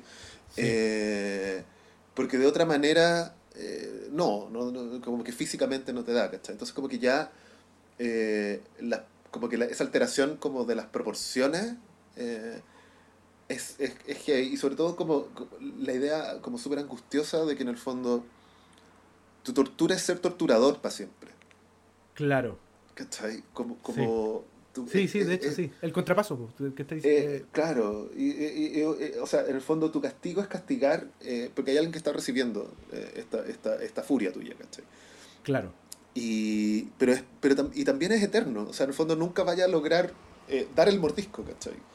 Sí. Nunca vaya a lograr juntar la, las mandíbulas y, y, cortar está y morder, como, está como, De hecho, creo que, que, que, lo menciona como que está como royendo. Claro. Y, y, y, también es angustioso, ¿cachai? Sí, eh, sí, sí, Tiene, tiene algo de infinito el, el, el, el verbo, ¿no? Eh, como que no es, no es algo que se muerde, se corta y se traga, sino que es como mascar y mascar, eh, digamos, como es, sin, sin que haya tránsito o resolución de esa acción. Sí, no, cacha que no me acuerdo la, los versos exactos, pero la forma en que, o lo que, me, lo que me gustó era la elegancia de la forma en que narraba y dejaba muy abierto, y lo encontré muy moderno en ese sentido, el hecho de que si se comía o no sus hijos. ¿Cachai? Como que él después por hambre calla, dice. Se habían muerto todos sus hijos, el güey estaba solo en la torre con los, con eh, los cadáveres de sus hijos alrededor. Y el cuarto día, dice, o algo así, eh, por hambre se cayó. Y, y, como que en el fondo tú entendís que se los comió porque tenía demasiada hambre, o, o se dejó morir a sí mismo y no se comió los cadáveres. Y, y, Borges tiene un ensayo sobre eso. Y menciona, ¿no? Como que hay una. como un falso dilema ahí, ¿no? De, de, de que, de, que devora y no devora, ¿cachai? Mm. Sí. Lo, lo, que pasa y es que parte claro, de la genialidad de Dante, en el fondo. Es que, es que ese silencio es como bien, es bien piadoso, en el fondo, ¿no? Eh, porque de, de, alguna manera no, no, es tanto un asunto de decoro, sino de decir como. Eh, por terrible que haya sido la falta y por terrible que haya sido eh, devorar los cadáveres de tu hijo, si es que, si es que eso fue, ¿cachai? Eh, sí. Como que hay, hay, hay, hay algo de especial crueldad en esta, en esta retribución, como, como que es como que eh, es, hay algo demasiado lastimero en esta cuestión, ¿cachai? Sí. Y, y, y de hecho, yo creo que cualquier comentario ahí también habría como arruinado el efecto, que no, no olvidemos sí. que también entre otras cosas, la Divina Comedia también es un catálogo de efectos, ¿no? De, de como de, de, sobresaltos, ¿cachai? De, de, de sorpresa. Entonces, como, eh, ¿para qué, pa qué te voy a pegar un combo en el suelo si ya con esto está? Y, eh, sí, sí, sí. Y tiene ese efecto, pues, tiene ese efecto como del final abierto. Y es tanto más perturbador y tanto más efectivo. Claro, sí, sí, sí. sí. acá tengo la frase de Borges que, que te, te, como termina ese ensayo, que dice en la tiniebla de su torre del hambre, Ugolino devora y no devora los amados cadáveres, y esa ondulante imprecisión, esa incertidumbre es la extraña materia de que está hecho.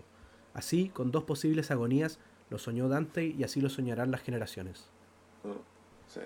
Está bueno, está bueno. Eso me encantó, eso me encantó, y, porque lo encontré, lo encontré brutal, así, punto. Sí. Brutal, punto, ¿cachai? Eh, y- pero, otra, y- pero otra que te iba a comentar que es más simpática, no un pecador, sino un momento que lo encontré muy divertido y, y- y también como lleno de imágenes, eh, como de esta- estas imágenes eh, interesantes de monstruos. Que no sé si te acordáis de los, ma- los malas garras. Dame, dame más. Creo que están en las malas bolsas. Creo que en la quinta bolsa. Que es donde están los políticos corruptos, inmersos como en brea hirviente. Y estos pecadores son custodiados por unos diablos que se llaman malas garras. Como un grupo Ya, de. perfecto. Ya, sí, sí, sí, sí, sí, Son, son los torturadores de... de- Sí, ya. Son como esta weá- cazadores también, sí. Sí, y esta weá la encontré así como eh, el canto de así comedia negra de la comedia. ¿Cachai? Como que lo encontré Sí. súper divertido, así como que era. Eran como este, este grupo de, de- de demonios como. que podrían haber tenido una sitcom. Torturando como ¿cachai? Como que lo encontré muy Sí, chistoso. Y que Como que, Y- como que se indignan y se, y se insultan.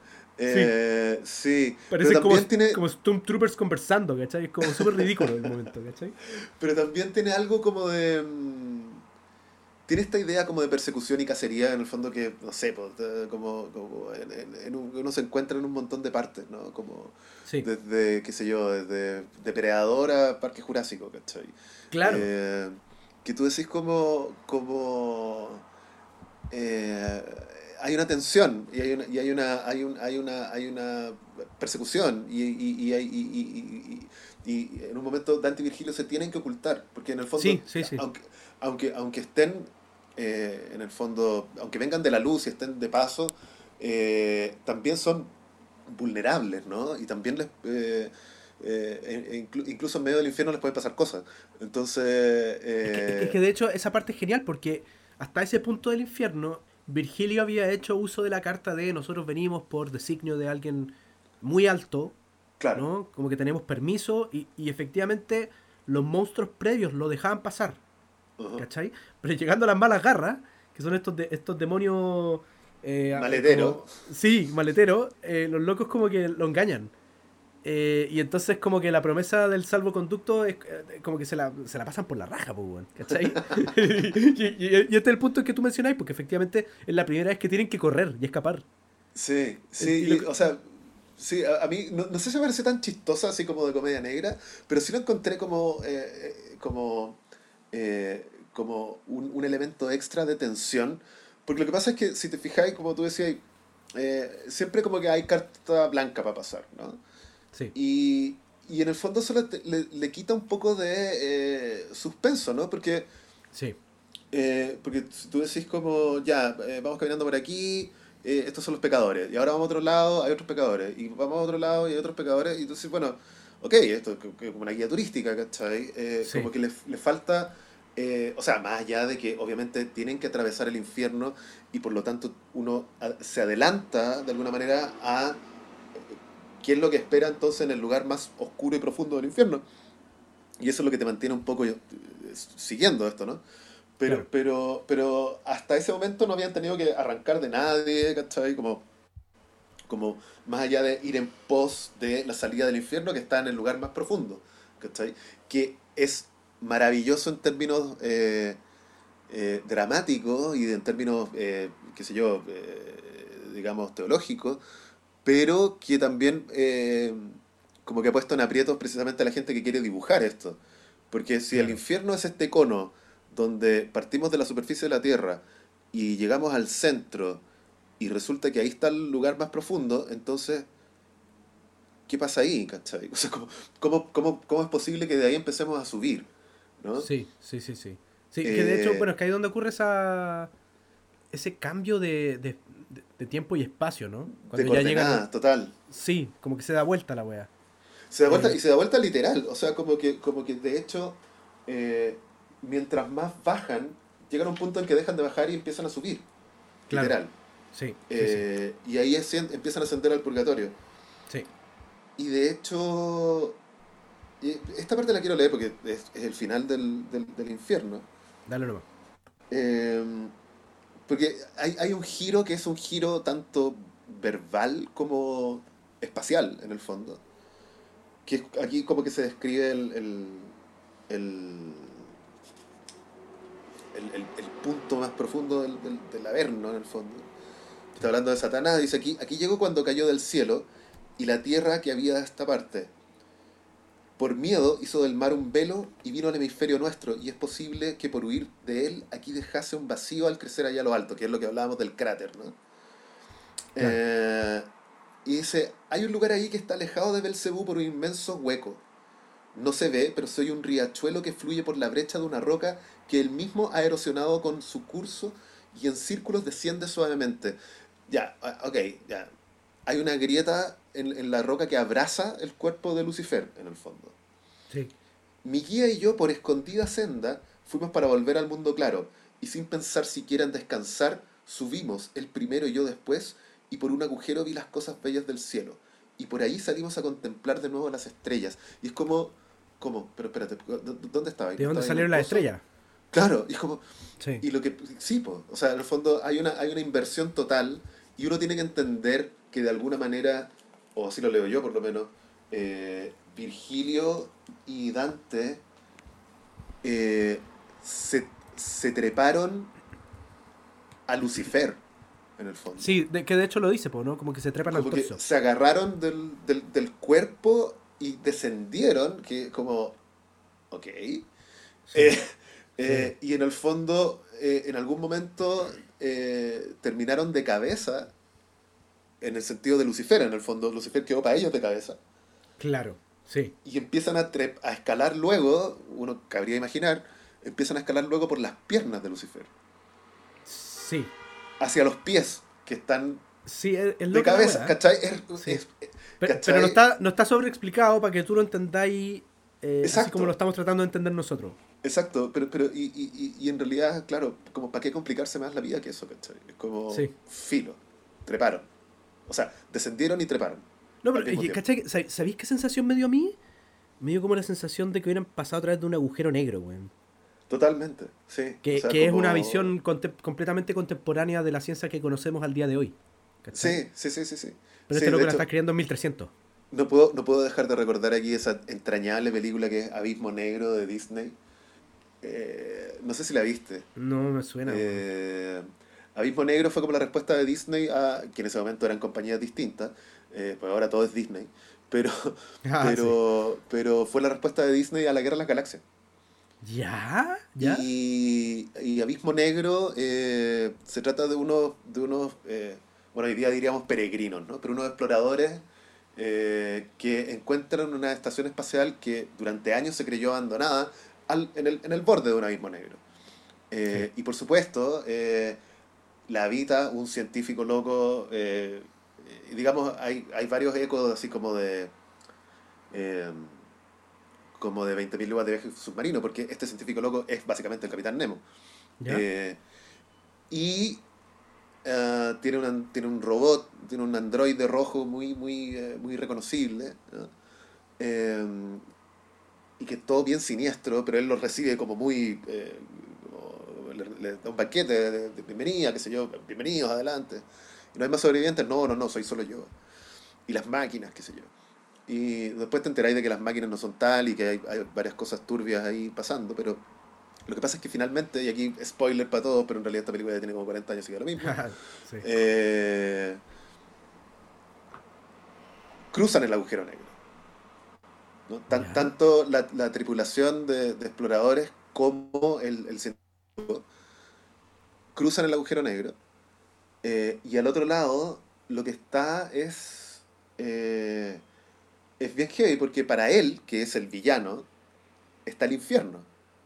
Y él aparece ah. atrapado de, dentro del propio robot que él creó, aparece en sus ojos así como mirándose afuera con una expresión de terror infinito. ¿Ya? Eh, en medio de la lava, así como, como bien apocalíptico. En cambio, la tripulación de, los, de nuestros héroes, en el fondo, se encaminan como hacia una luz eh, cegadora, blanca. ¿no? Mm. Eh, y tú decís, ah, mira, aquí también está la Divina Comedia. ¿Cachai? Total, total. Porque sí, al sí. pasar por el mismo agujero negro, en el fondo, eh, el villano termina en el infierno, pero los héroes se encaminan como hacia una luz que sugiere el paraíso, en el fondo. Claro. ¿Cachai? Y una luz sí. que... Como, que, como, que como, algo que también como... está en la Divina Comedia desde el, desde el primer canto. Que cuando Claro. Dante está perdido en la selva ve como un, un monte con una luz. Y hacia allá va, pero en el fondo se, se- se tiene que detener porque llegan estas tres bestias. Exacto, exacto. Y sobre todo el- hacia, hacia el final. Por eso decía que, que, quizá el, infierno es, el, es el- el canto probablemente eh, más, eh, más visualmente rico, ¿no? Porque mientras más te acercáis al paraíso, más inmateriales son las visiones. Y de hecho como que al Ese es el final... viaje, es como de lo material a lo inmaterial. Claro, y, y, y hacia el final ya la presencia divina es una especie de luz imposible de contemplar, o sea, y por lo tanto imposible de dibujar o de, o de plasmar, ¿no? Claro. Se- es un se verbo se- puro. Sí, la- las imágenes se vuelven más difusas, crípticas. Mm, sí. Sí, sí, sí, El, sí, el infierno es súper plástico. Sí, pues, y, podéis, y podéis ser todo lo literal que queráis, ¿no? Y ponerle tentáculos a todo, y alas de murciélago, y qué sé yo, y, y Sí, sí. escamas, en fin.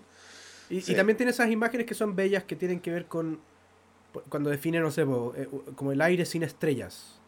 ¿Cachai? Como cosas muy Claro. sencillas, pero que, que tú entendí.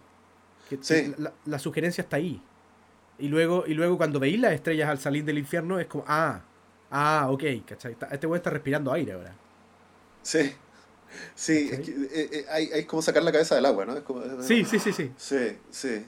Eh, sí, es bien, bueno, que no, que no se nos olvide que Dante es ante todo un poeta, ¿cachai? Entonces como que eh, por mucho que uno, que uno como que se detenga como en la narración o, o, o en, claro, eh, o en el anecdotario en el fondo del infierno y de, y de, y de todos los horrores que hay ahí, los recursos de Dante son claramente poéticos, ¿no? O sea, no, Sí. no son, no, no, eh, digamos, el, las imágenes que conjuran no son no, no son las de una película de acción, digámoslo así, excepto en, en esta, en esta parte de la Las malas persecución garras. de- Sí, sí, sí.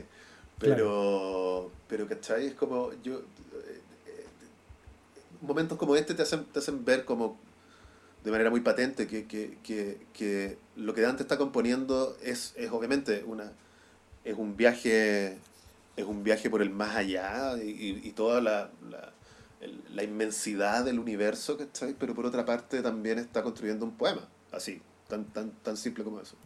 Claro. ¿Qué opinas de esta idea de, de, de que este libro es como uno de los grandes puentes del, del pensamiento medieval al renacentista?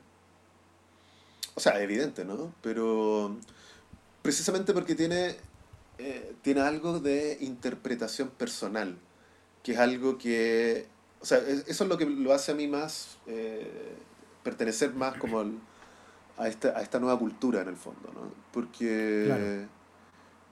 porque no es sencillamente, o sea, si tú miras como poemas medievales, todos tiesos, que como que cantaban la gloria de Dios o qué sé yo. Porque el otro ya era profano, ¿no? Quiero decir, como, como el anecdotario de lo humano no era divino, ¿no? Entonces como que Ah, claro. ahí podía ser cualquier cosa, ¿no? Pero, pero, pero y, y si lo pensáis también en la música, ¿no? Como la música considerada sacra en la Edad Media versus la música eh, mundana, ¿no? O, o- o secular, ¿no? Sí. Eh, hay, hay ciertas reglas que existen en, la- en lo sacro, en lo medieval, que no podéis violar en el fondo. Eh, y, y, y- y si quería hacer como cantos profanos o cantos eh, populares o qué sé yo, estáis muy lejos de ser divino. Claro. Eh, y, y Dante lo que, lo que hace es, es como, en el fondo, contar una especie de evangelio en primera persona. ¿cachai? Sí, sí, sí, sí. Sí, sí, sí, absolutamente. Es como la, ahí- la, la- la pasión de Dante. Total. Y, y ahí aparece como autor. O sea, que el autor es una idea eh, renacentista y moderna, ¿no? Sí. Eh, como que el- eh, el- la autoría de un texto y el punto de vista, eh, es decir, yo, yo iba, yo iba caminando, ¿cachai? Eso, eso no es, eso es radicalmente no medieval, ¿cachai? Claro. Eh, entonces, O sea, era Sí, o sea- su época fue profundamente moderno. Claro. O sea, Sí. y, y- y tal vez como, incluso como, qué sé yo, cuestionable o qué sé yo. Pero, Claro. pero, pero este encuentro personal con, con lo divino, en el fondo, y con lo infernal, eh, mí eso es lo que define como eh, su pertenencia a- al, al Renacimiento. Mm. Eh, la, el- el- la emergencia, en el fondo, de la figura del autor. Sí, sí, sí, sí. Sí, No, absolutamente. Y, y, y, bueno, lo otro que también mencionáis, porque no se queda solo como en un compendio de saber medieval, sino que también es como un tratado sobre la vida humana. Claro, claro, y, y, y, y, una celebración de su propio ingenio. Es como, es como decir, como sabéis que yo voy a hacer lo que quiera con el infierno y el cielo y el purgatorio. Hacer lo que quiera, lo que se me antoje. más allá de ponerse, de, más allá de ponerse como al lado de lo grande o qué sé yo. Pero, pero, pero quiero decir, eh, me voy a, me voy a inspirar un poco en todo lo que se sabe de, de, la doctrina que, que, es la más sagrada de mi cultura, en el fondo, que Italia en, en, el siglo XIV, ¿cachai? obviamente no podía ir como andar como, como ofendiendo así como eh, a, a, la iglesia o a la doctrina católica, ¿cachai? Paréntesis, eh, que, este, que, este, loco estaba peleado con el Papa, pues. También. Sí, Y... Pero voy a hacer como lo que yo quiera con esto. Y, o sea, digo, Dante, ¿no? Eh, y, y eso para mí es como un acto así como de... Tal vez yo creo que eh, uno de los actos más radicales de autoría, en el fondo. Es decir, mm. como, como... Voy a usar de materia prima lo que otra gente considera sagrado. Y, y, por lo, y por lo demás yo también lo considero sagrado. Pero, pero lo voy a usar de materia prima para contar una historia. O sea, obviamente uno dice, no sé, cosas como la última tentación de Cristo, por ejemplo. ¿no? O, Maravillosa película, por cierto. Por cierto, o, o, los tres las tres versiones de Judas de, de, Borges. Eh, uno dice como, sí, obviamente esto ocupa el cristianismo, eh, o elementos del cristianismo como, bueno, o Evangelion. Eh, ah, muy bien. ocupan elementos del cristianismo como materia prima para contar una historia. Ya, buena, buena onda, buena onda hacerlo en el siglo XX, buena onda hacerlo después de, qué sé yo, después de las guerras mundiales y, todo, ¿no? Pero, loco, anda a hacerlo, te invito, a hacerlo a Italia en el siglo XIV, a ver cómo te va. Sí, y, es, bien... Condenado a muerte seguro. Seguro, ¿cachai? Eh, entonces como al exilio o a lo que sea, o, lo, lo pasaste muy mal por lo menos. Pero en ese eh, sentido, eh, y, obviamente ah, como está, explícito en la experiencia con todos los personajes que, que, Dante eh, encuentra en el infierno, personajes de su momento, otros otro, rivales, qué sé yo. pero en ese sentido encuentro que es hermoso porque también es un gesto político. Sí, por cierto. Por, por, y, y, es que, insisto, es, es, es, es, tanto, es tanto, es tanto que es como que ya eh, es, casi ya pero gruyesco decir como lo grande que es, Pero es que enorme. Sí, eh, interpela al ser humano como miembro de una sociedad. Es político, es poético, es artístico, es, eh, es fundacional para un idioma, ¿cachai? Es, es, una crítica a su tiempo, es un comentario a veces súper mezquino de la realidad de su momento. O sea, es, es ya, loco, para, para de, para de ser cosas, ¿cachai? Sí.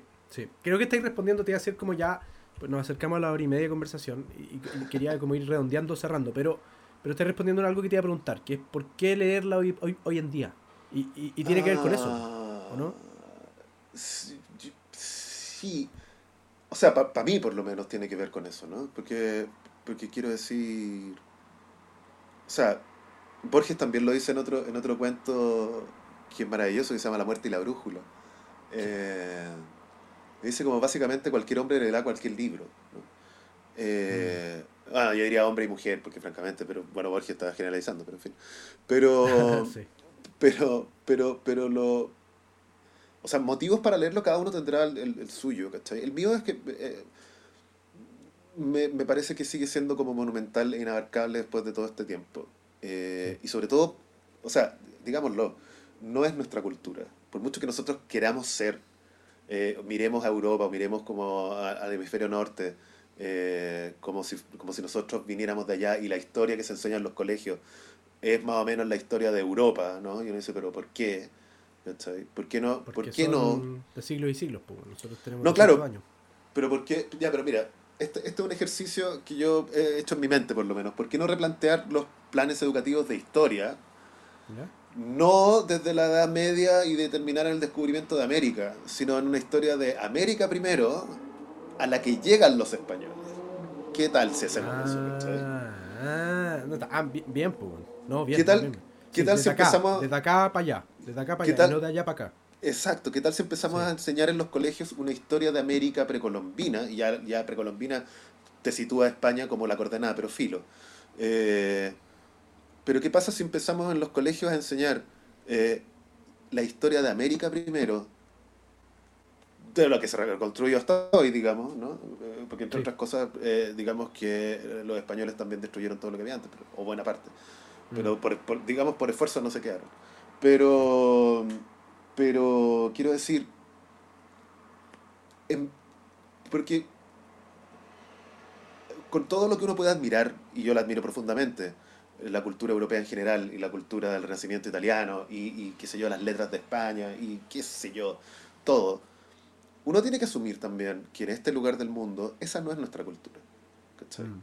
Somos herederos quizás, somos eh, un producto de esa cultura, por cierto, pero no es nuestra, no nos pertenece jamás como le va a pertenecer a alguien que nació en Italia, o que, o que, o que eh, ¿cachai? Eh, y en el fondo yo creo que una de las maneras de entender eso y de, y de asumir eso y, de, y de, asumir eso como cultura nuestra, propia, es precisamente empezar a hablar de cómo era eh, Chile y América entera, ¿no? Y que ese sea el orden en el que se enseñan las cosas. No, mm partir por los griegos, porque en los programas de historia del colegio, como los griegos, los romanos, qué sé yo, la Edad Media, en fin, y después viene el descubrimiento de América. Sí, historia occidental. Claro, y es como, espérate, pero, pero el descubrimiento de América, pero si nosotros estábamos aquí, ¿cachai? No, no, había nada que descubrir, nosotros estábamos aquí antes, ¿cachai? Entonces, como, ¿qué tal si eh, empezamos a hablar al revés y empezamos a decir, bueno, eh, las culturas americanas se desarrollaron de tal manera y los incas, los aztecas, bla, bla, ¿cachai? Como todo, todos los pueblos, todas las culturas, todo, todo lo que había de este lado. Ah, y bueno, eh, qué sé yo, en 1492 empezaron a pasar cosas, ¿cachai? Y eso ya es otra historia. Y ahí te podría pasar un resumen de los griegos y los romanos y toda la cuestión, ¿cachai? Claro. Claro. Te enviaste caleta de mi pregunta. Sí, sí, es que lo que pasa es que sí, pero, pero voy, eh, o sea, quería volver ahora, porque yo sé que esto era un paréntesis finalmente, pero, pero yo creo que eh, sigue siendo una, una, una obra admirable y, y, y, perecedera, ¿cachai? Pero además es muy entretenida. Como que, sí, es verdad, eso es. Como que, volviendo como al inicio de lo que hablábamos, de, como, de, como de perderle el miedo a los clásicos. Hay clásicos que de verdad son impenetrables, o por lo menos a no ser que seáis como un erudito o, o, o tengáis como eh, eh, o sea, estoy estudiando, qué sé yo, como literatura renacentista, entonces ya, bueno, loco, ya, no sé, Orlando Furioso probablemente te va a resultar superario, ¿cachai?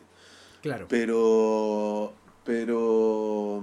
Que de hecho creo que esa está escrita en latín. Uh, sí, no sé, creo que sí. No lo leí en latín. Te lo digo porque me parece que, que Micola cita en algún momento eh, como un ejemplo de algo que no perduró tanto como la comedia justamente porque no adoptó ese lenguaje vulgar que, que es el lenguaje de todos hoy por hoy, ¿cachai? Eh, claro.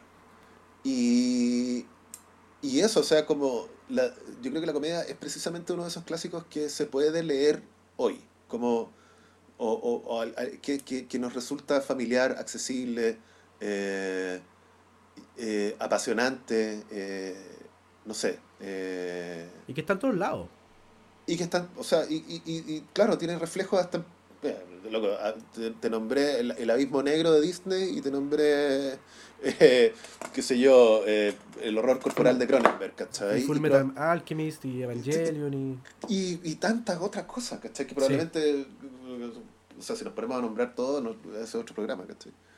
sí. Buena, pato. Ya, bacán, Pero, ¿y tú cómo, cómo, cómo, cómo, fue tu experiencia así como, como, qué te pasó? Porque más allá de, de, que yo te dije como, ya, pues, hagamos esta cuestión, pero, pero ¿cómo saliste de ahí? Mi experiencia con, con el infierno de Dante fue hermoso, Fue hermosa experiencia. O sea, como que yo, tiene que ver un poco con, con las expectativas con las que entré y con, las, y, con la experiencia con la que salí, ¿cachai? Y, y justamente fue que la lectura en sí misma fue muy, muy amena, weón. Muy divertida, lo, que tú decías, ¿no? Es, es un libro entretenidísimo, ¿cachai? Y para aquellos que disfrutamos de imágenes de fantasía impactante, está cargado de esas imágenes, pues, ¿cachai? Mm. Eh, pero además, como que algo que comprendí muy rápidamente fue que, de cierta forma, este libro eh, como que reunía como no solo el conocimiento medieval de su época, que sino como gran parte de los géneros literarios de su tiempo. Era, era, como una síntesis, ¿cachai? Mm. Eh, y, eso, eso me gustó mucho. Además, admiré, admiré mucho como la... Mm, yo, admiro, mucho el oficio. Y el oficio se, le nota por todos lados, ¿cachai? Como, como esto que Miko decía que a diferencia del Quijote, que uno puede, uno puede sentir que tiene como un cierto componente de improvisación por parte de Cervantes, la comedia de Dante tiene mucho control de la estructura, de la, de, la forma, de la misma arquitectura que yo te mencionaba, como a nivel de cómo se, se compone el, el, infierno, ¿cachai? Etcétera.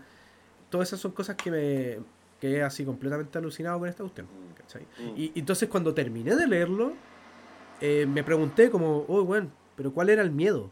¿Cachai? ¿Cuál era, cuál, era, ¿Cuál era la reticencia? ¿Cuál era? ¿Qué ridiculez? ¿Cachai? Como que bueno, qué bueno haber pasado por aquí. ¿Qué viaje más necesario? ¿Cachai? Mm, mm. Es totalmente un viaje. Es totalmente un viaje, no solo en el sentido de que en el que eh, Dante y Virgilio viajan por el, por el infierno, sino también es como. Es, un viaje como. Que habla de nosotros, pues. Y, te, y, te, y esos libros como que te, te, te, cambian un poco, te llevan a otro lado, te, como que te, hacen ver las cosas un poco distintas. Sí, total. Oye, ya, pues Pato, agradecido por esta fascinante conversa. Y, y ¿sabéis qué? También agradecido por, eh, por el empuje de, haber como tirado este tema, este libro en particular, porque si no, no lo habría leído. es la verdad, güey. Yo creo que no habría llegado a él, güey. Bueno, bueno, eh, gracias. Gracias a ti por, por, por, por, enganchar, porque me podría haber dicho, ah, ya, pero, pero le hago otra cosa. no, pero que fue, al principio fue, fue un poco así, porque tuve, fue como que veníamos saliendo de Alice Sheldon mm. y, y, ciencia ficción, que es un tema que tenemos en común. Y yo pensé como, ah, me va a decir otra novela de ciencia ficción, no sé qué, y te fuiste así, en otra volada. bueno, pero si no... O sea, está, muy bien subvertir las expectativas también, creo yo. Sí, sí, sí. No, absolutamente, no. Y, y, y, y a la vez, ¿sabéis qué? Qué bueno que fue ahora que grabamos a casi un año desde que lo sugeriste, diez meses después que lo sugeriste, y no, y no, y, no al tiro, ¿cachai? Como que no la rápida, no, sí. Sí, hubo un proceso ahí, ¿cachai? Y obviamente queda la invitación abierta para volver al podcast eh, cuando queráis para que volvamos a conversar de cualquier otro libro, en el que tú queráis. Muchas gracias, muchas gracias. Te lo voy a cobrar, te lo voy a cobrar de todas maneras.